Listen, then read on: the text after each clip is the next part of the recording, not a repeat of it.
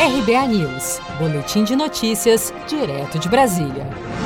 O Ministério da Saúde registrou na noite desta terça-feira, 4 de agosto, mais 51.603 casos e 1.154 novas mortes pela Covid-19 nas últimas 24 horas. Ao todo, o Brasil já soma 2.801.921 casos confirmados e 95.819 vítimas fatais da doença causada pelo novo coronavírus. 1.970.767 já se recuperaram e outras 735.335 pessoas seguem em acompanhamento em todo o país. Vale lembrar que os dados dos boletins oficiais mostram as confirmações feitas pelas secretarias estaduais de saúde desde as 16 horas da tarde do dia anterior, independentemente de quando tenham ocorrido. Mas para o infectologista Evaldo de Araújo, do Instituto de Clínicas de São Paulo,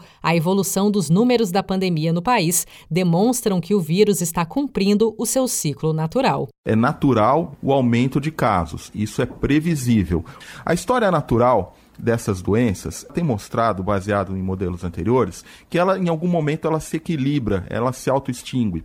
O vírus vai sofrer mutações, adaptações e a gente ao mesmo tempo vai desenvolver mecanismos de imunidade. E a partir do momento que você começa a ter imunidade, contenção, de certa forma, isso se esvaece um pouco. A Secretaria-Geral da Presidência da República informou nesta terça-feira que, até 31 de julho, existiam 31 servidores do Palácio do Planalto com a Covid-19. Atualmente, a presidência tem 3.402 servidores, dos quais 178 já foram infectados pelo vírus desde o início da pandemia.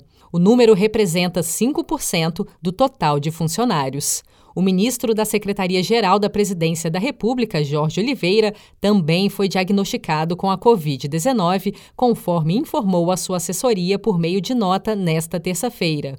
Ainda segundo a nota, o ministro passa bem e permanecerá em isolamento, trabalhando de forma remota. Jorge Oliveira é o oitavo ministro do governo Bolsonaro a contrair a Covid-19. Seja para conquistar sonhos ou estar seguro em caso de imprevistos, conte com a poupança do Sicredi. A gente trabalha para cuidar de você, da sua família e proteger as suas conquistas. Se puder, comece a poupar hoje mesmo. Procure a agência Sicredi mais próxima e abra sua poupança. Sicredi, gente que coopera cresce. Com produção de Felipe Andrade de Brasília, Daniele Vaz.